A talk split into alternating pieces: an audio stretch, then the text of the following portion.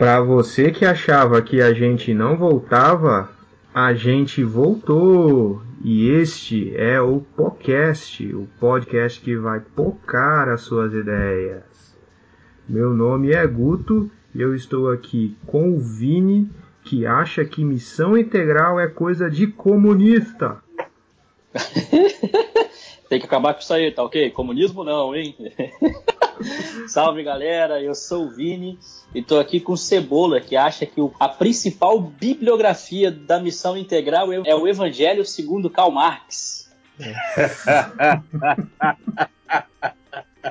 Rapaz, e yeah, eu tô aqui com o Guto, que vai evangelizar os irmãozinhos aí no jogo da Série D, Vasco e Vitória. Ele vai estar tá lá na portinha entregando folheto. Ai, meu Deus do céu. Aí tem que fazer muita, muita ação social aí para ajudar os nossos amigos vascaínos. E nós, é isso aí.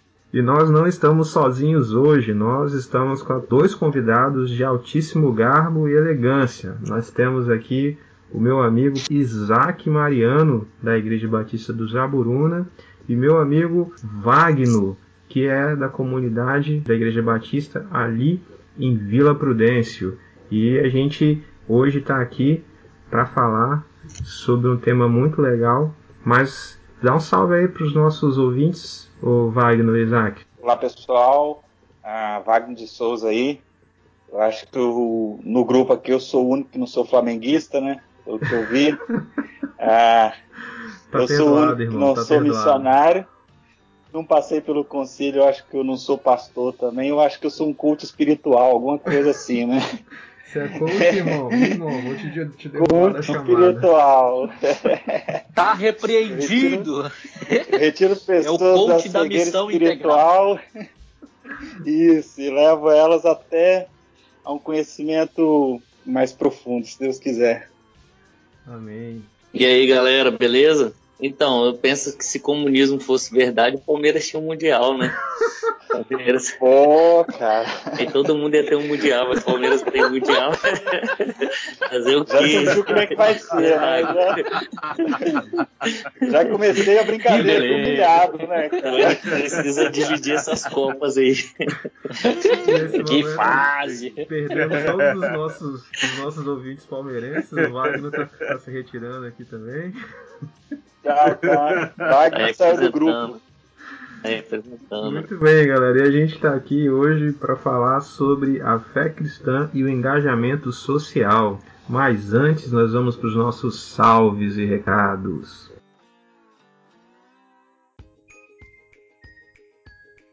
Fala galera, aqui quem está falando é o Guto nesses salves e recados e eu estou aqui para deixar um salve muito especial para dois ouvintes que nós uh, amamos de coração, que é a Beth e o Márcio. Eles são uh, ouvintes assíduos do podcast e têm ouvido sempre o nosso podcast ali. E não só ouvido, eles têm dado feedback, eles é, comentam bastante ali no Instagram e têm se identificado com muita coisa que a gente fala ali. E a gente quer deixar para vocês o nosso salve e também um abraço no coração de vocês, porque vocês são ouvintes muito especiais. E como nós falamos também no último episódio, nós estamos lançando um, uma promoção para quando o nosso Instagram estiver alcançado 100 seguidores. Hoje, no momento, nós temos ali um total de 83 seguidores no nosso Instagram. E assim que nosso Instagram alcançar os 100 seguidores, nós vamos sortear um livraço do Tim Keller chamado Ego Transformado. Na verdade é um livrinho, mas o conteúdo é muito massa. Então, divulga nosso Instagram ali e assim que nosso Instagram alcançar 100 seguidores, nós vamos lançar essa promoção do sorteio e a gente vai ter mais detalhes mais para frente. Beleza? Agora curte aí o nosso episódio desse podcast que está assim, tá em outro nível, cara. Tá em outro nível. O Isaac e o Wagner elevaram o bate-papo, foi muito massa. Então curte aí que tá sensacional. Valeu.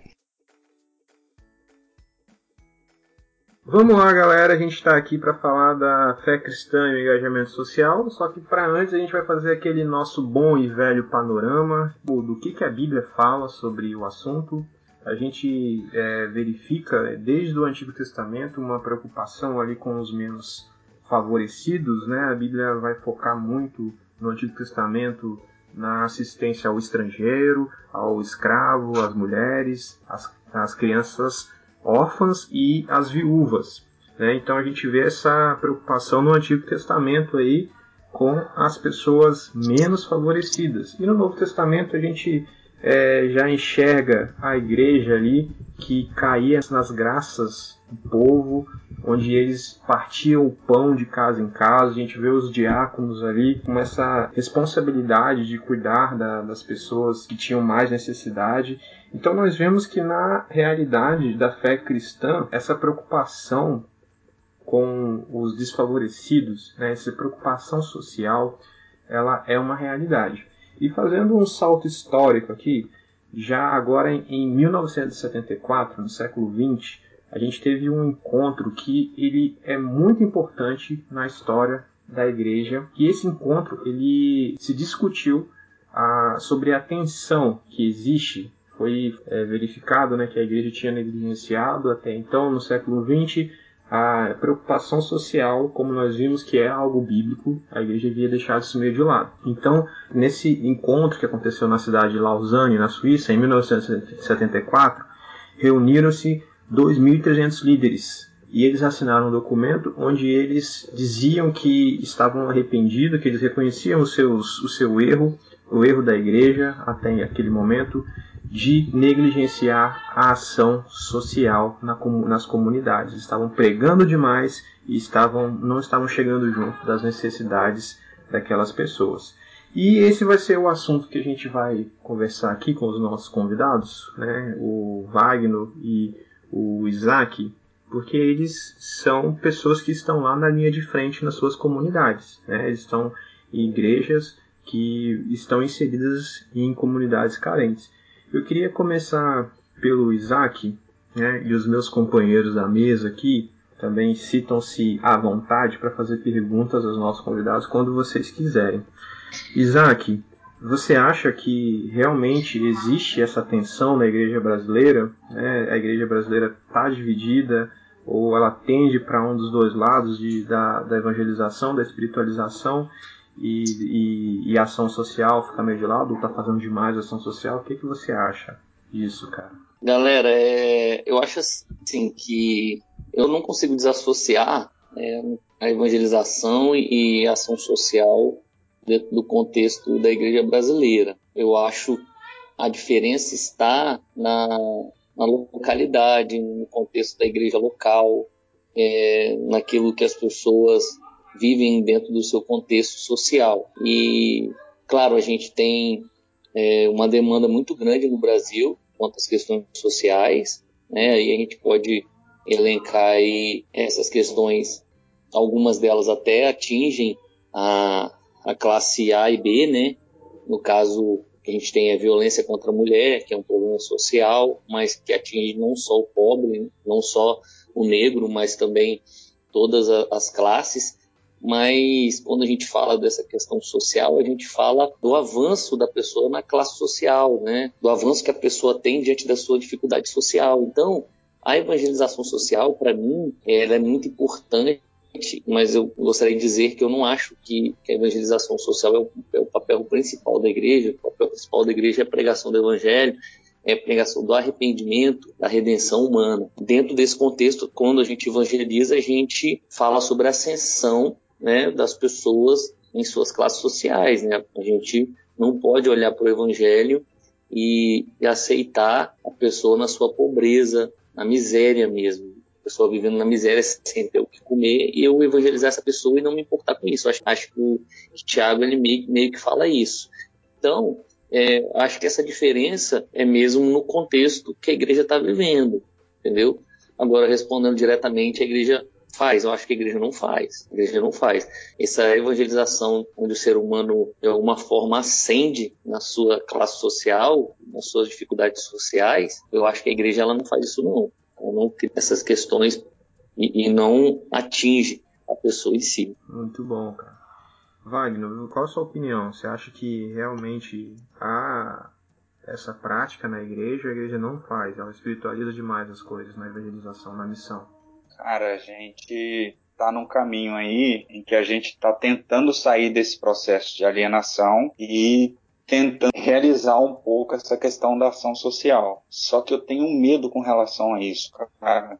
Se a gente não tiver uma compreensão é, exata a respeito do que a gente está fazendo e por que a gente está fazendo, a gente vai correr o risco aí de entregar a cesta básica sem Deus, entre aspas, né? Eu acho que tudo que a gente faz né, para uma comunidade, em termos de gesto, amenizar um pouco a dor das pessoas, né? E comunicar Deus para ela através de gestos. Então eu acho que a gente corre muito risco de entregar o gesto, mas não dizer de onde está vindo, por que está vindo e com a intenção, né? Com a nossa intenção como, como igreja. Isso segue aí um pouco a linha do que Isaac falou, né, cara? A gente a gente precisa ter a compreensão de que Deus está reconciliando consigo o mundo, né, cara? E a gente é instrumento nas mãos dele para poder fazer isso. E, geralmente, se ele vai chegar num contexto em que a pessoa está com fome, ela não vai conseguir entender o que você está falando. Aí você vai chegar num outro contexto, o casamento está acabando e você e a pessoa não vai conseguir prestar atenção no que você está falando. Entende? Então você precisa chamar a atenção da pessoa de alguma forma. Eu acho uma, uma prepotência muito grande da igreja ela querer solucionar problemas sociais apenas, entendeu?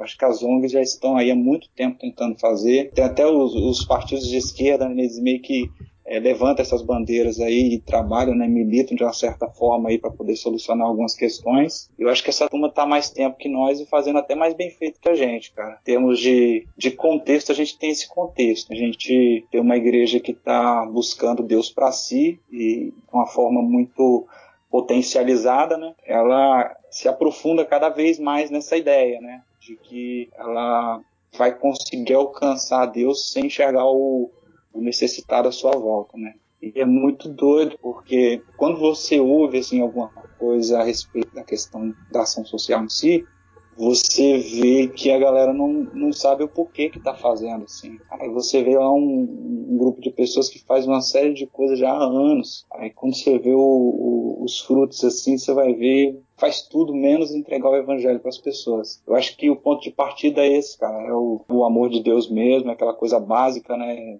porém essencial, e a gente tentar transformar isso em gesto para as pessoas.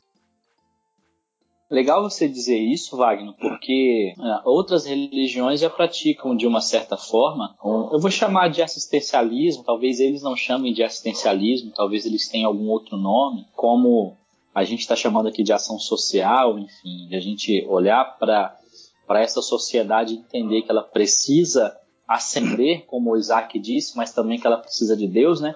E outras religiões já fazem isso. É, me atrevo a dizer também que muito melhor do que a gente, né? Ela já tem uma, uma, uma caminhada, talvez até isso é premissa dentro lá do, do, dos dogmas que elas têm, né? Talvez isso até surge como, como premissa, né? Eu mesmo venho de uma religião que fazer o bem pro próximo é você tá na verdade fazendo bem para si mesmo você tá é, se evoluindo como um ser espiritual eu venho de uma religião que, que prega isso as pessoas elas vivem fazendo bem para o próximo. E é, pelo que eu estou entendendo aí, pelo que vocês dois, a fala de vocês caminha é, juntas, né? Pelo que eu estou entendendo, se a gente não ficar ligado, assim, esperto, na verdade a gente vai fazer alguma coisa que pode não ser tão diferente do que já tem sido feito. Né? É, é isso que vocês estão tentando dizer para nós, né? Sim, sim. É mais ou menos nessa linha aí. É, inclusive, cara, todas as religiões no mundo falam sobre boas obras, né? A questão é, eu acredito que o Evangelho ele fala umas, das boas obras de uma forma diferente que as outras religiões, né? As boas obras para a gente elas são um resultado, né? A ideia de Deus, né, antes do pecado entrar no mundo, era com que a gente praticasse só as virtudes, né? Pecado entra e a gente começa a, a ficar nessa tensão, né, entre virtude e pecado. Aí no final das contas, quando a gente tem a nossa mente esclarecida, é apenas isso. O que muda é o motivo, né, cara? Eu não faço para eu para conseguir alguma coisa, eu faço porque a minha raiz de ser, a minha estrutura de ser como nova criatura traduz isso. A Efésios capítulo 2, no verso 10 vai falar isso, né? Porque vocês foram feitos para boas obras, né? Vocês foram feitos para isso. Aí você pega também a, a, o Sermão da Montanha, a, Jesus fala né, que as boas obras elas foram feitas para serem vistas, né? Quando ele fala, vós sois o sal da terra, a luz do mundo, no finalzinho ele está falando lá, é, para que, que seja visível, né? para que as pessoas vejam e glorifiquem a, a Deus, né? E eu, eu, assim, eu passo por isso de uma forma muito prática, cara. A gente entregou, assim, pouquíssimas cestas básicas, né? De, diante da, de toda a necessidade, assim, que o bairro tem, a gente precisaria ter entregue muito mais. Mas o pouco que a gente entregou, a gente percebia no olhar das pessoas aquela coisa, assim, meio que ela falando, ela glorificando a Deus por causa do que a gente falou, por causa do que a gente fez, né? As pessoas, elas falam, elas, não sei se vocês já repararam, toda vez que você ajuda uma pessoa em nome de Deus, a primeira coisa que a pessoa fala é Deus te abençoe, é, graças a Deus, glória a Deus, a pessoa logo já lembra de Deus, assim, entende? Então eu acho que é mais ou menos isso aí, né? Eu acho assim, historicamente, a igreja, é, a religião ocidental, o cristianismo, ele é percussor é o percussor nessa questão social. Eu não, não, não acredito como que vocês falaram, não. Acho que a gente, a igreja é percussora e depois as outras religiões vieram fazendo. Eu estou falando do, do Ocidente. As religiões, as, as religiões do Oriente. A moral é, judaico-cristã. Né? Elas, né? É, e aí a gente faz o seguinte, por exemplo, se você for olhar na Índia, que é, uma, que é um país com bilhões de habitantes, de muitas religiões, que a gente julga ser religiões das paz, de viver uma paz interna, mas é uma religião que não está nem aí para o contexto social. Então acho que o cristianismo ele, ele se importa sim com o contexto social. Eu acho que assim o grande problema é a gente de alguma forma só se preocupar com a premissa espiritual, entendeu? É você tipo assim, é, é entender. É, esse dia eu estava até num papo com o Wagner, eu falei sobre esse termo. Esse termo para mim ele é um termo que permeia a, a questão teológica do, do, do Antigo Testamento, que é parousia, que é a breve volta de Jesus. A igreja ela tinha essa mentalidade da breve volta de Jesus e por isso eles dividiam, eles partiam o pão, eles não tinham apego. Então hoje nós temos um problema teológico. O problema teológico hoje é o apego às questões materiais, é as pessoas acumulando, e a gente entendendo que nós temos um país cristão, nós temos um país cristão onde 50% da riqueza do nosso país está na mão de, um, de 1% das pessoas, entendeu? Então, mesmo dentro desse contexto de um país evangeliquez, evangelicado, ou evangélico, sei lá qual termo que vocês usam, é, a gente vê que há uma alguma coisa está desconectada. E, e, a igreja ela precisa entender a sua teologia. Para mim, a teologia cristã, sem as suas ramificações depois disso, a que está baseada em Cristo Jesus, ela compreende a espiritualidade, ela compreende a cura, porque Jesus fez isso não no sentido de prioridade, mas ela também compreende a, a questão de de atender os aflitos, de atender os necessitados, de atender as pessoas que necessitam. Então, assim, eu, dentro do meu contexto, não dá. Não dá para eu ser uma igreja indiferente, não dá para eu ser uma igreja que não enxerga, não dá para eu me contentar em entregar o evangelho, em sair na rua, distribuir, ah, hoje distribuir evangelizei nessa forma. Então, assim, eu acho que a gente precisa também avaliar a nossa teologia, a questão histórica da igreja.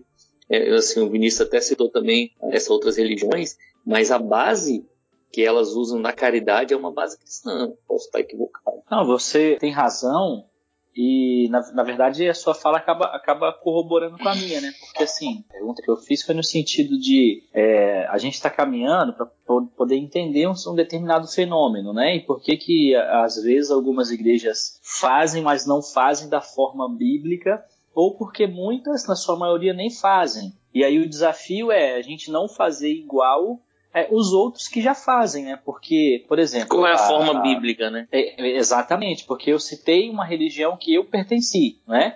E eles têm uma base de caridade, de amor, de querer o bem do próximo, mas eles fazem isso pensando no quê? No que eles vão ter em troca, mesmo que seja no plano espiritual. Meu espírito vai evoluir para isso. Então, a, essa, essa é a questão que se a gente não parar para pensar, e aí eu, eu acredito que vocês falaram isso logo nas primeiras falas de vocês, que se a gente não parar para poder pensar e fazer a ação social da forma bíblica, em nada diferente vai ser das é, outras religiões, como das ONGs, enfim, disso tudo, entendeu? Eu penso que a espiritualidade cristã, cara, ela permeia aí de uma forma individual, vamos colocar o seguinte: como que seria um cristão que está caminhando de uma forma equilibrada e caminhando rumo à perfeição espiritual? É um sujeito que está conseguindo equilibrar aí o fazer, o o transcender e o saber. Ele está fazendo, mas ele está procurando saber o porquê, como fazer melhor e o porquê. E transcender, cara, no sentido de que você também precisa de uma experiência com o sobrenatural, né? Se você ficar só no natural, você vai, como eu falei, você vai continuar gerando respostas que as pessoas já, já estão respondendo aí sem, sem nenhuma base, né? Dentro do evangelho em si. Eu acho que pior. Eu acredito também... que a experiência cristã, a experiência cristã, ela, ela, ela, ela, transita né, entre, entre esses três elementos, né? Agora, o, numa igreja, por exemplo, que é um grupo, né, um, é um coletivo de cristãos, a igreja ela precisa também é, transitar entre esses três elementos. Né? Eu estava ouvindo vocês falarem, né, ouvindo a fala de vocês no início, e uma das coisas, sim, né, eu, eu queria até perguntar para vocês aí que trabalham nessa linha de frente aí, e uma das coisas também eu concordo muita coisa que o Isaac falou ali, que eu até falei no podcast passado, né, que nós cristãos, a, as igrejas sérias mesmo, elas foram é, no passado usadas pelo, pelo governo para fazer realmente né, trabalhos para o governo, né, porque viram que as igrejas realmente desenrolavam essas, essas questões sociais, as igrejas sérias, né? Então, assim, eu estava até comentando com eles, né, da idade deles, talvez da de vocês também não. Antigamente é, o, o, ticket, o, o, leite era um, era um ticketzinho de papel, né? E eram as igrejas batistas, elas davam, igreja católica, algumas igrejas mais, mais que eles viam que eram sérias, renomadas, né? E o governo utilizava essas igrejas. E hoje, assim, eu vejo muito, como vocês falaram ali também, hoje não é também simplesmente uma entrega de cesta básica. As igrejas hoje, a maioria delas só vai lá, entrega a cesta básica, dá esse assistencialismo, né? Dá essa assistência, né? De, de matar somente a fome, né? E, e às vezes nós estamos perdendo a, a essa essência de estar tá também matando a fome espiritual das pessoas. Como é que vocês veem? Muitas das igrejas trabalhando somente nessa questão de dar essa assistência somente na fome e não na fome espiritual que hoje em dia é o, o, o mais comum que acontece, né? É, o problema, Cebola, é de quem vem a crítica. Essa crítica está vindo da onde? Primeiro, depende da igreja que está fazendo. Por exemplo, tem igrejas que dá a cesta básica, é o máximo que ela pode, cara. Então ela está é. dando o melhor dela. Ela está levando a cesta básica porque é o que ela pode fazer. Ela está dando o melhor dela. Ela está dando o que ela tem. Tem igreja que pode montar um instituto numa favela e fazer um instituto, um, um, processo de transformação social, começando com as crianças, de médio a longo prazo, trabalhando as famílias, atendendo as necessidades daquelas famílias e não fazem. Então, é muito fácil a igreja que tem condição virar para a igreja que está entregando a cesta, porque é o que ela tem, o que ela pode fazer. Porque é, dos meus maiores sonhos é ter, ter um instituto, ter uma organização, só que isso a gente precisa de apoio governamental, não governamental, a gente precisa de pessoas, a gente precisa de voluntários de pessoas que não são voluntários, porque uma ONG, um instituto, ele não funciona com voluntário, não adianta, a gente precisa pagar pessoas. Então, é muito fácil uma igreja de virar, ah, estão fazendo cesta, estão dando cesta básica, mas isso aí não muda ninguém. Se é o que aquela igreja está fazendo, o que aquela igreja pode fazer, ela está fazendo muito, porque ela está fazendo o máximo dela. Agora, a igreja que tem condição de montar um instituto, de, faz, de ter mão de obra, de fazer com que essa questão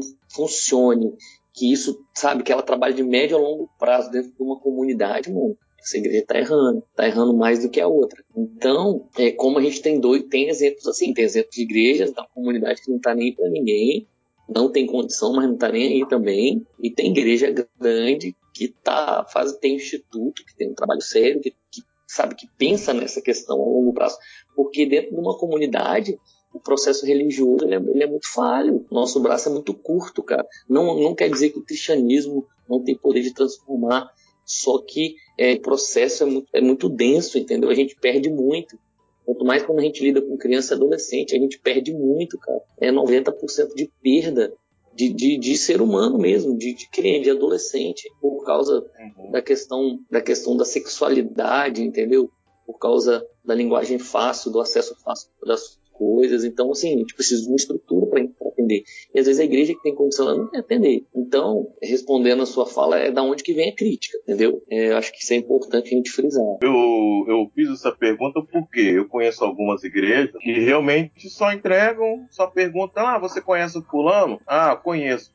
Eu posso dar uma cesta básica, ele é necessitado mesmo? Não, pode, beleza. Pegam, entregam e eu acho que a igreja, no mínimo, ela deveria ter, pelo menos, um trabalho de. Como antigamente a gente tinha, né? Aqueles cadastrinhos de irmãos e tá acompanhando a pessoa, entendeu? É o acompanhamento, não é somente, ah, te entregando aqui, vai lá pra sua casa, cozinha não sabe nem se o cara tem gás, às vezes, em casa. Eu lembro, eu lembro disso aí, eu lembro muito disso aí, é, tipo assim, eu, a minha história tem muito a ver com isso, porque a minha família era uma família que ia na Igreja Batista Esperança, lá de Cariacica, em Belo Horizonte, para pegar a cesta básica. Então, eu não lembro, porque eu era muito criança, mas às vezes eu vejo é um atendimento muito frio, entendeu? Sim, é, é e o um negócio das pessoas assim, ah, a gente a gente tá dando, então, tipo assim, sabe, a gente não, não, sei lá, um amor, cara. A gente tem que manifestar um amor, porque é o que o Wagner falou. Quando a gente faz, mano, a pessoa sente quando você faz com amor, quando você uhum. exala amor, quando você, sabe, em você, a pessoa se sente amada. E nada mais é do que uma ferramenta. Hoje, né, o serviço social, a ação social, a busca pela justiça, ato de misericórdia, isso nada mais é para mim do que ferramentas para que eu possa pregar o evangelho, para que a pessoa veja Jesus em mim, para que ela se redima dos pecados dela. Então, eu acho que todo mundo precisa disso, né? Então, assim, às vezes é o, é o lance de você fazer para depois colocar a cabeça no travesseiro. Eu já fiz muito isso, cara. Ufa, fiz isso, vou botar a cabeça no travesseiro, estou em paz. Então, é, eu acho que a gente precisa ser realmente mais, mais verdadeiro, entendeu? Eu, dessa, das falas que vocês falaram aí, eu queria pontuar duas coisas, assim, né? Pro ouvinte não achar que a gente está fazendo uma análise muito simplista, porque quando o, a gente fala a igreja evangélica brasileira não faz ação social, não faz essas obras de misericórdia, a gente está dizendo que não faz como deveria ser feita, né? A gente não está dizendo que é, não tem nada sendo feito, pelo contrário alguma coisa está sendo feita. Mas como o Isaac bem colocou, eh, muitas vezes não é feito como poderia ser feito, né? E outra coisa que eu acho interessante se pontuar, ou na verdade fazer uma pergunta para vocês, vocês acham que por que, que isso não é feito? É por causa de um desconhecimento teológico? A gente é, não tem uma teologia feita, as igrejas, os pastores não têm uma teologia, um conhecimento teológico da, dessas verdades aí, sobre a, essa preocupação. O que, que vocês acham? É, falta conhecimento ou é falta, sei lá, boa vontade ou é cegueira ideológica? Que a gente vive hoje um fla-flu muito grande ideológico na política aí, né? Como eu brinquei na minha entrada, né? Quem mexe com ação social é comunista. O que, que vocês acham? Eu, eu, vou falar rápido, vou falar rápido o Wagner falar. Primeiro, eu, assim, eu vejo que a Igreja Batista, por falar do que a gente é, né? eu amo, sou batista, amo ser batista e sou batista por escolha. A Igreja Batista é uma igreja elitizada, entendeu? Primeiro, né? Tô falando da minha igreja. Mesmo dentro de Jaburuna, as pessoas que têm uma condição melhor são batistas. Então, assim, a gente tem uma igreja que é uma igreja elitizada mesmo tendo essa igreja em várias comunidades. E essa, elite, essa questão da elite, ela não é uma questão ruim. Eu tô falando assim, é uma galera que tem mais conhecimento, uma galera que gosta mais do estudo da palavra, que não gosta daquele, entendeu? Então, é, é, é uma, é uma questão que a gente tem. E, e, e partir daí a gente vai ramificando. Mas foi o que eu falei, para vocês falarem, é, é, um, é um problema teológico. Eu acho que é um, um problema teológico também.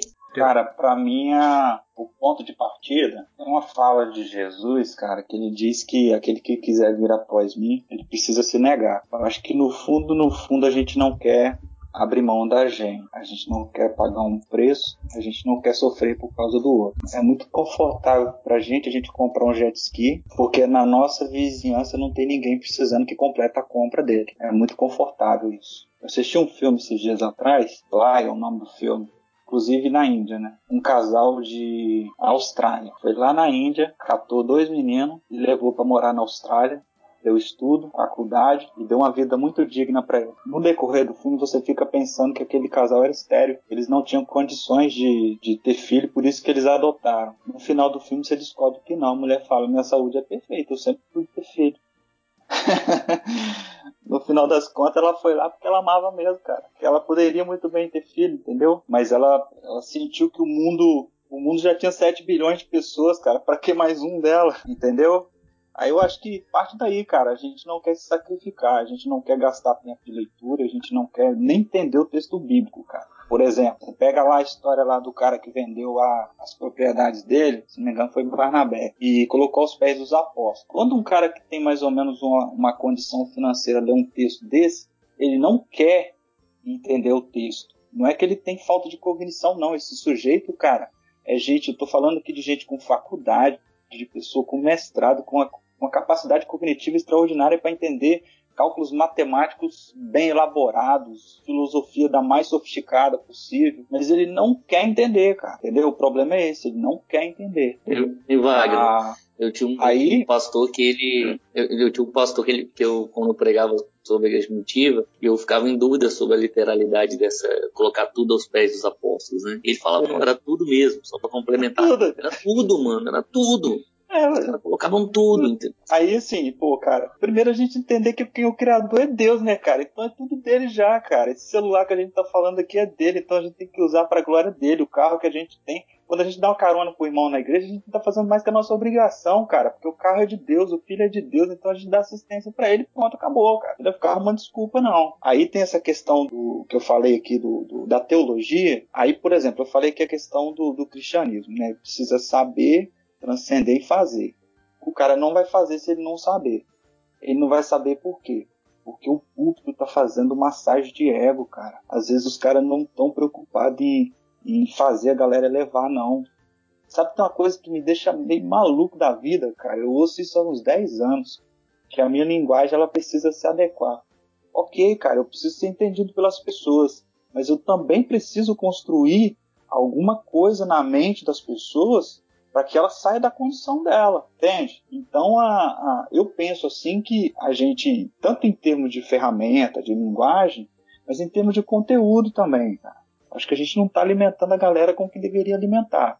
E às vezes a gente arruma algumas desculpas porque a gente não quer pagar o preço, né? É, igual, igual o Isaac falou, o texto está falando que é para dar tudo, então dá tudo, é tudo mesmo e pronto. Não, não tem conversa, cara. Entende? Então aí, aí, a gente vai fazer teologia do, do jeito que a gente gosta, né, cara? Vocês estavam falando da questão do, da igreja brasileira, igreja, vou chamar de igreja cristã brasileira, né? A gente consegue discernir bem o que é a igreja de Cristo, o que é a igreja dos evangélicos, né? Enfim, vamos chamar da igreja brasileira.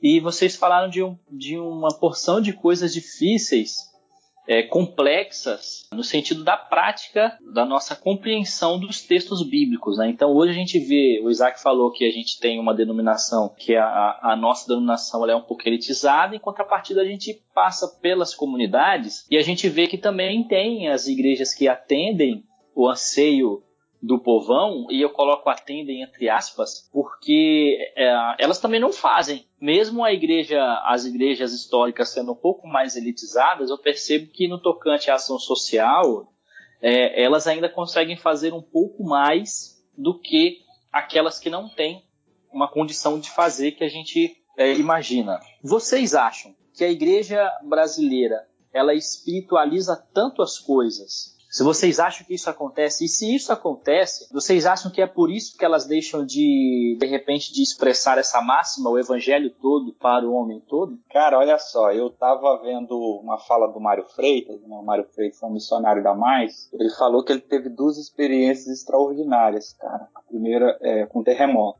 A primeira delas foi no Haiti, né? Quando aconteceu aquela catástrofe toda, o país foi quase a zero. Aí ele chega lá em um contexto, né? E você tem que ir com cesta básica, com remédio, ou seja, tudo que é necessidade básica que a pessoa tem. Ali, cara, aconteceu um terremoto no Japão. Aí o Mário Freitas foi pro Japão, cara. Chegou lá numa reunião, tinha um grupo de pessoas e alguém estava direcionando essa reunião, né? Aí ele pegou e falou, gente, ó, obrigado pela presença de vocês aqui, tá? Mas o Japão dá conta. O Japão resolve problemas de catástrofe muito fácil, não vai faltar. Aí tinham várias ONGs, né, reunidas ali e uma, uma ou duas ONGs cristãs no máximo. O cara pegou e soltou essa no finalzinho da frase. E pegou e falou: Nós só temos um problema. O japonês, por conta da tradição, por conta de todo o processo histórico dela, e pelo fato de ser um país de primeiro mundo também, na época eu acho que o Japão era a segunda economia, maior economia do planeta. Aí ele pegou e falou o seguinte: que as pessoas estavam se matando porque elas não conseguiam assimilar a ideia do que era ser sustentado por outra pessoa. Eles não conseguiam assimilar a ideia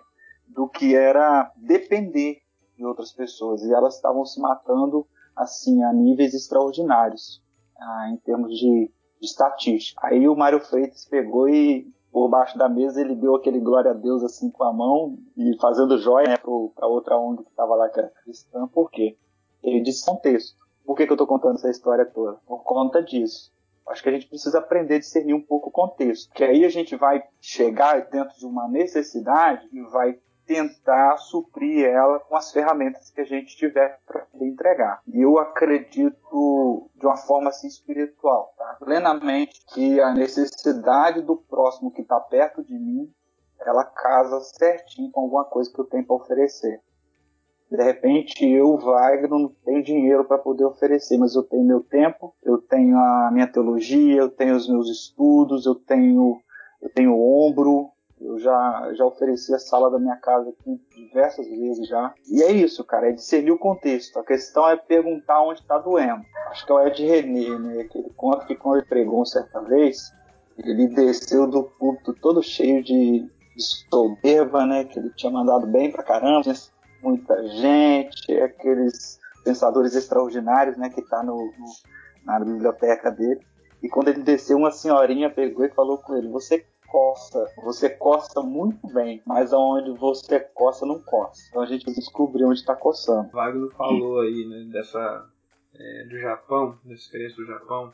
Eu me lembro de uma experiência que eu tive quando eu trabalhava plantando igreja num bairro de classe média alta. E aí a minha crise era porque eu cresci a vida toda numa comunidade carente. A crise também dos missionários que estavam comigo eram que eles plantar na igreja em comunidade carente, a chegar num bairro de classe média alta, não tinha o que oferecer para os caras, né? É o outro extremo, né? Os caras, é, acho que vocês estavam falando, eles, é, a evangelização para eles era da cesta básica e dar assistencialismo. E lá eu fui confrontado com uma verdade que esses caras também, que têm dinheiro, que eram concursados da Polícia Federal e etc., eles tinham uma realidade que a materialidade não alcançava. Então é muito importante essa leitura também, da gente entender aonde que está coçando nas pessoas, para a gente chegar junto, porque é, o evangelho todo para o homem todo, ele também diz é, não apenas essa dimensão de, do assistencialismo, da, da ação social, da misericórdia, mas da gente alcançar as pessoas dentro daquilo que ela precisa. Né? Eu acho que realmente vou até repetir, eu tenho, tenho achado isso e acho cada vez mais que o problema é teológico, quanto à questão da pergunta do Vinícius. A gente precisa de uma teologia brasileira para entender a igreja brasileira. Né? A gente tem dois extremos hoje, que é a TMI, estou falando dos maiores, assim, claro que tem gente no meio, né? TMI, os reformados, né? Porém, os teólogos brasileiros, né? A gente está tendo um problema aí de envolvimento político de ambos os lados está manchando a teologia brasileira nessa época, né? Amanhã ou depois não sei o que, vai ser da gente. E as pessoas de referência para nós, né? por exemplo, estou lendo Stott, mas Stott não é brasileiro. A gente precisava de uma teologia brasileira que compreendesse a igreja. Eu, eu sou um cara que cresci na favela, sempre trabalhei com marginalizado e hoje continuo trabalhando. Então, para mim, isso é muito fácil. Assim, eu tenho uma sensibilidade é, nos primeiros dias dessa quarentena eu tive muita dificuldade de dormir por causa dessa galera, de saber que tinha gente com fome, gente me mandando mensagem pedindo cesta básica. E aí eu precisei atender essa galera e Deus deu condição para a gente atender, é, distribuindo aí dezenas de cesta básica. Então, assim, e outras coisas, carne, leite, por aí vai. Só que, tipo assim, eu sei que não é só isso. Então, a minha tendência é radicalizar, criticar quem não faz, mas não é só esse o problema do Brasil. É, o problema no Brasil são inúmeros problemas e o problema social é só um, é só um problema. é, por mais que a gente tenha muitos desses problemas, esse problema é um problema que se multiplica em todos os lugares, mas a gente pode cair numa comunidade que a gente não tem esse problema. E aí eu preciso de uma teologia brasileira, eu precisava, sabe, de uma, de uma, eu vejo a gente um pouco perdido. E aí, olha só, você ter ideia, os perfis de igreja, né, os, os modelos, né, dizendo, de igrejas, a gente tem é tudo tirado dos Estados Unidos, cara. Ah, não, mas isso aqui eu adaptei, eu adaptei. Até a minha igreja também, que é, tem o fundo preto lá, que é o chip e tal, a gente apaga a luz e essas coisas. Não tem problema com isso.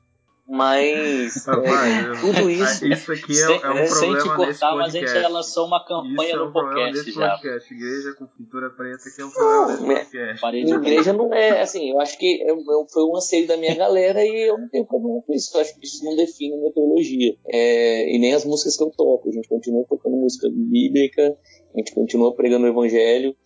É, mas assim, são tendências que a gente entra ou não. E eu, eu não me arrependo de ter, de ter entrado mas de alguma forma, assim, no, nesse caso de esteticamente, esteticamente falando, porque a igreja não mudou nada, mas os modelos que a gente tem de igreja são americanos, cara. A gente não tem um modelo de igreja brasileira, entendeu? A gente tem um modelo de igreja de aglomeração de pessoas. Ah, de tal, é, cara lá de São José dos Campos aglomerou 30 mil.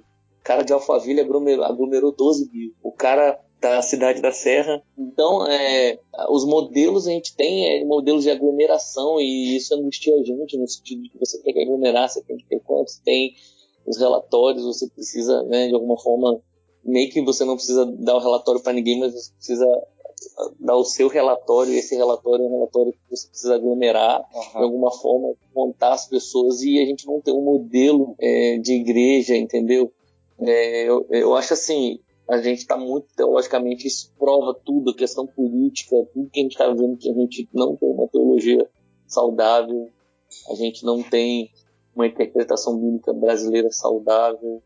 Eu, coloco, eu me coloco nesse lugar, porque eu também não sou teólogo, mas assim, às vezes eu me sinto bem perdido, bem longe dessa igreja brasileira, porque eu não consigo dialogar com algumas pessoas, eu não consigo entender, às vezes né, eu me marginalizo, às vezes isso para mim é bem difícil, mas assim, eu sigo buscando e a, compreensão daquilo que eu acho correto. Eu acho que a teologia da missão integral e da libertação é uma teologia latino-americana que me ajuda, me aproxima muito do que eu acredito, mas os expoentes são pessoas políticas, né, politizadas, isso prejudica muito essa teologia, como outro extremo, então preciso também tomar cuidado. Né? Mas assim, Cara, eu acho que a gente tá no sal. Uh, então, gente, ah, deixa, é, deixa eu confessar meu pecado. Deixa eu confessar, deixa eu confessar meu pecado. Que a primeira vez que eu vi o termo teologia da libertação, é, eu achei que o principal expoente era Edir Macedo. E eu explico por quê. Depois que eu fui estudar, e quando eu entrei no seminário. Não, vocês estão rindo, mas é sério. Quando eu entrei no seminário, eu caí a fundo. Inclusive, meu TCC, é, eu defendi, era falava sobre o neopentecostalismo Aí eu percebi que a teologia não pentecostal é uma teologia da prosperidade, mas enfim, eu achava que o maior expoente era de Macedo, porque eu achava que essa libertação era libertação espiritual, era libertação de demônios. E na televisão tinha lá os caras expulsando demônio lá, entrevistando os capirotos e tal. Então eu achava, pô, teologia da libertação. Aí depois que eu fui pro seminário, tô confessando o meu pecado, irmãos, aqui.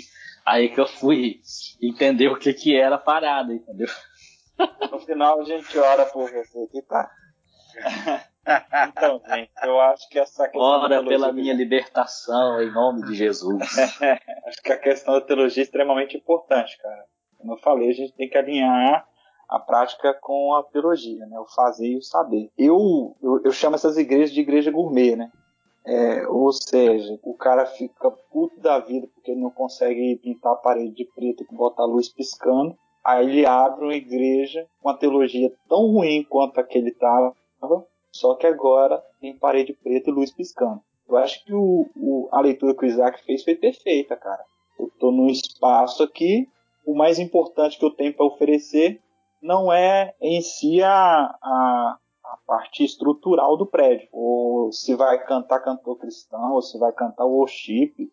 Não é isso, cara, que a gente tem que fazer. Entende? Então o contexto ele diz pra gente como que as coisas vão andar. A nosso desafio é só tirar o cheiro de enxofre que tiver. Hein, Wagner, você falando isso, eu, eu lembro, tô lembrando aqui, assim, eu estava numa, numa, num bairro de periferia, que era a Ilha dos Ares, aí fui para o Sotec, que também é um bairro de periferia, mas em vista da Ilha dos Ares é menos, né? Só te cortar e... um pouquinho. Oi? Mano, só te cortar um pouquinho. Uhum. Eu fui fazer a pintura pro Vinícius, cara, e a menina vendia droga do meu lado, cara. Eu tô é... pintando, soltando tinta na parede, eu olhava pro lado assim, mano, uma boca de fumo do lado da parada. E a é guria vendendo droga assim, cara, sem o mínimo pudor. Mas você viu que ninguém mexeu cara, com você, né? Não, você vê que nem, não, eu tava lá também. Lá é tal. Não, aí... porque a igreja eles respeitam, né? A, a, quando eu cheguei nessa, na, na, atual igreja que eu tô agora, assim, é, uma das minhas maiores crises foi ver uma obra inacabada na igreja que tem 20 anos ou um pouquinho mais que tá parada de um prédio que daria para ser um prédio que servisse à comunidade, um espaço que pudesse ter ali é, a, boas oportunidades para crianças aprenderem alguma coisa, entendeu? Para praticarem algum esporte é, com bons professores, professores cristãos que pudessem anunciar uma mensagem, a mensagem do reino para essas crianças ou para as pessoas e assim, aí o meu maior objetivo agora é transformar esse pré, é, é, fazer isso que você falou, tirar o cheiro do enxofre, né? É, a gente é uma igreja que a gente canta desde hino do cantor cristão até as músicas atuais, assim, sem nenhum problema, com bons músicos, enfim, com excelentes pessoas. Só que agora o nosso desafio é olhar para essa comunidade e ver, é isso aí, como que eu vou coçar, né? Eu vou, como é que eu vou atender essa comunidade?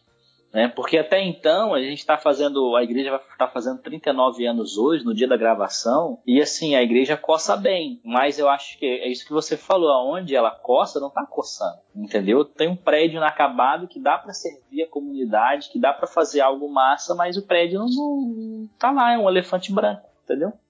Galera, pra gente caminhar pro final já, o papo tá bom, quando o papo é bom, o tempo passa rápido. Queria que vocês, nossos convidados, fizessem as considerações finais para a gente. A gente acaba levantando é, muitos problemas, muitas problemáticas. Queria que vocês fizessem as considerações finais como se falassem para um cara comum que está incomodado com tudo isso. Né? Um crente, um líder talvez, ou não, um crente lá da igreja que está preocupado com isso. Quer ver uma igreja, não vou falar relevante, que essa palavra já está desgastada, mas quer ver uma igreja que sinalize o reino de Deus, sim, de forma como ele deve ser sinalizado, o que, que vocês falariam para esse cara? É, a gente faz diante daquilo que a gente conhece, né? É, então, assim, eu acho que, que é o que o Wagner falou. Agora, é, a gente conta muito com a, com a ajuda do Espírito Santo de Deus. Para tirar a gente desse conformismo, né? Um texto que eu gosto muito lá de quando Paulo fala não se conformar, né? Antes ele começa dizendo que nós temos que oferecer os nossos nosso corpo, né, os nossos corpos em sacrifício, né, como um, ser, serviço ao Senhor. Então acho que tem tudo a ver com isso. É, cara, o serviço pro outro é bem desgastante, mano, porque você não tem, não tem como você chegar na pessoa e sair sem, sem a alma dela ali, sem a, sem a angústia dela. Não tem como você chegar, entregar e embora. Você você tem que ser uma pessoa muito indiferente mesmo. Assim. Você chegar e doar o mínimo que você o máximo que você tem, né? E, e, ainda não sair de lá com aquela pessoa com você, sabe? De alguma forma carregando as aflições daquela pessoa. E, e a galera não quer ter isso. Por quê? Porque a gente já tem as nossas aflições. Eu, um tempo atrás, eu ouvi de uma irmã antiga, velha de igreja, ela falou assim: Ah, fulano de tal tá divorciando, mas eu não vou nem, nem ligar para ela porque eu não posso, eu tô com problema demais, eu não posso ajudar ela não. Então, assim, a gente sabe que a pessoa está aflita, a gente conhece a pessoa aflita, mas a gente não se envolve porque a gente sabe que é um caminho sem volta. E é isso que eu quero dizer. O envolvimento com as pessoas é um caminho sem volta. E essa é a bandeira do cristão. A gente vai levar essas pessoas para dentro de casa, essas pessoas vão bater na sua porta. Se eu estava aqui, mate aqui uma pessoa em situação de rua, ah, porque o vizinho falou que você ajuda, bateu na minha casa. Então, assim, a gente está aí para isso. Eu desci, ajudei, fiz o que eu pude e em qualquer lugar que a gente tá, a gente carrega isso com a gente, entendeu? Então, às vezes as pessoas elas querem continuar na indiferença, porque isso não faz a gente enxergar o mundo. Mas para o cristão, para encerrar, não tem como o cristão ser indiferente. Acho que ser cristão ser indiferente é viver num mundo paralelo. é, você está vivendo um engano. Quero dizer para você, se você é cristão e está sendo diferente, você não está sendo cristão. Você ainda não conseguiu entender o cristianismo. Você ainda não conseguiu viver o cristianismo na prática. É, talvez você tenha uma fé que a gente sabe muito bem que a gente não precisa fazer isso para ser salvo, não vou mentir. Eu não prego que preciso fazer isso para ser salvo. Mas uma vez que eu aceitei a Jesus, eu preciso fazer isso. Eu preciso. Eu acho que é uma necessidade. É, e principalmente diante do que a gente está vivendo hoje, né? Do caos social que a gente está vivendo. E aí, volto a dizer, o nosso problema, o problema do nosso país, não é só a questão, não é só a miséria econômica, a gente tem uma miséria emocional, a gente tem uma miséria emocional, a gente tem uma miséria familiar, né? Também quando a gente cai no contexto aí, o próprio pastor Edinho falando, esse dia eu estava vendo o sermão dele, ele dizendo que não esqueci a porcentagem mas muitas crianças até 12 anos são molestadas pelos próprios familiares, estrupadas. Cara, isso é um problema da igreja. A gente não pode aceitar isso, mano. Gente não pode aceitar a violência familiar, não pode aceitar o preconceito contra negros, contra os outros, outros grupos, a gente não pode aceitar. Então a igreja ela tem muita coisa a fazer. Eu acho que promoção, a promoção da justiça social é um papel, né, que nós precisamos aí viver. Então, não sei se eu te desanimei mais, mas eu sei que não é fácil. Cara, se eu puder dar um conselho, se a pessoa estiver indignada e no contexto dela ela não sentir que existe ambiente, eu acho que a gente precisa procurar o melhor caminho da convivência. Eu já bati muito cabeça com relação a isso, já perco amigos, passo por sérias dificuldades, é um banco ônus, né? Das coisas que eu falo, a maneira como eu vivo. E eu acredito que não dá para os caras cometerem os mesmos erros que eu cometi, né? Então, assim, uma dica assim que eu daria para você não errar da mesma forma que eu errei, a indignação já é uma coisa boa, mas a maneira como você vai expor ela, talvez você não traga tanta edificação quanto você deveria trazer. Se você ficar dentro da tua igreja apenas caçando encrenca, você não vai ter tempo e nem energia para poder investir na vida das pessoas. Então essa indignação ela é boa, mas a maneira como você expressa ela talvez não traga edificação para o seu contexto. Então eu, daria aqui três dicas iniciais para você, para você poder de uma maneira positiva trazer edificação para o seu contexto. Primeiro delas é você começar simples. A gente tem aqui um exemplo aqui extraordinário do Isaac, né, do, do Vinícius, que fazia um trabalho com morador de rua, com dependente químico e continua até hoje, né? Mas Deus é, levou a influência deles a um espaço onde se tem uma igreja para poder falar as coisas que precisam ser ditas. Então começa pequeno, começa um básico, nas coisas que você está enxergando. Exemplo, eu fui lavar caixa d'água para minha mãe esses dias. Às vezes eu me sinto um cara meio hipócrita, assim, né? Que eu tô tentando salvar o mundo, mas de vez em quando minha mãe precisa de alguma coisa lá e eu não, não tô com tempo. Aí eu fui e Deus começou a ministrar o meu coração. Percebe como é que é a questão da transcendência? Aí Deus começou a ministrar o meu coração. Que às vezes a pessoa tá precisando de uma coisa simples, cara. Lá lavei a caixa d'água da minha mãe, voltei para casa, minha mãe ficou mega feliz comigo. Não apenas com o filho Wagner, mas com o cristão Wagner. E eu comecei a pensar a quantidade de pessoas que. Minha mãe tem um problema no braço, né? Ela não é uma idosa ainda, mas ela tem um problema no braço, ela não consegue fazer isso. Aí eu fiquei pensando a quantidade de idosos que a gente não tem que precisa de um vizinho que vai lá lavar a caixa d'água dele. Aí o que que acontece? Você tem uma quantidade muito grande de pessoas que não têm é, essa condição de, de, fazer isso, qual o problema que a gente vai ter? Proliferação de doenças. Aí essas doenças começam a se proliferar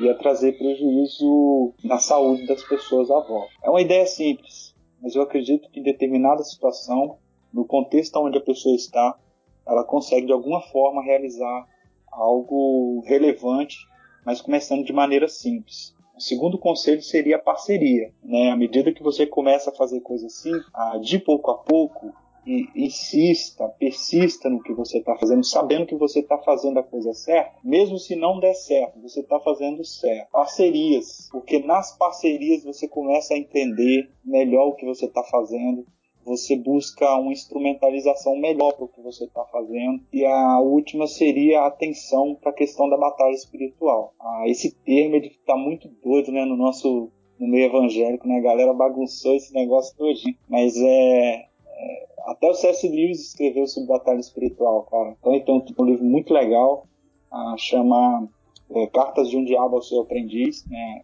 O C.S. Lewis Sensacional esse livro, cara. Sensacional fantástico. E ele nem menciona o nome batalha, o termo batalha espiritual, ele nem usa, né? Isso é que é mais legal. Então, assim, você precisa entender o seguinte: quando você se dispõe a fazer alguma coisa e tem parcerias, isso vai é, chegando a um volume maior, a gente não pode deixar de considerar que a gente tem um adversário, né? E esse adversário, ele sabe que tudo que a gente fizer para o reino de Deus de maneira genuína e verdadeira vai trazer prejuízo para ele. Então a terceira dica seria essa: a gente ficar atento ao aspecto espiritual da missão. Quando você decide tomar alguma decisão espiritual, a, o reino espiritual ele começa a se movimentar. Então é, é isso. Se você tem indignação, começa simples, busque parcerias e fique atento à questão da batalha espiritual. Muito bom, muito bom. E a gente está chegando ao fim de mais um podcast. Muito bom mesmo estar aqui com vocês. Queria agradecer Wagner e Isaac de poder é, dar parte do tempo de vocês para a gente, né, fazer esse bate-papo. Espero que tenham mais, né? A gente possa se reunir assim mais vezes para trocar mais ideias como essa. Queria pedir o nosso patriarca Cebola para nos despedir Despeça-nos nós aí com a benção do Cebola Hulk, Cebola. É isso aí, galera. Aqui terminamos mais um podcast. Agradecemos aí o Wagner, o Isaac, o Mariano, esperando a live dele aí, né? A dupla sertaneja, Isaac e Mariano. E. Hoje tem live. Hoje tem live, né? Isso aí. Então, que Deus abençoe a todos aí. Um abraço no coração. É, Falou, galera. Forte vamos abraço, aí. valeu. Valeu, Wagner. Valeu. Depois do público Boa Vista aí, ó. Falar uma coisa, Vi? Que a pauta já foi pro saco. Não, né? não. Vocês perceberam, a pauta foi pro é, saco. Não, já, não, já percebi. É. Não, na verdade. Aqui, quem manda é nós. Tem problema não, que eu vejo, não, não, não vejo pauta mesmo. Isso, cara. Na verdade, eu tô. Isso, velho. Estudando a pauta aqui, eu todinho, cara faz, faz a merda dessa comigo, eu vou falar com o Paulo Simões. Cara, o único, o único, o único que, que lê a pauta é o, o único que lê a pauta é o Guto, porque ele que escreve a pauta. seriedade, hein? Então, a seriedade. Eu tava dormindo, rapaz. Eu tava dormindo, eu falei assim, que que o que? A chamada do que, rapaz?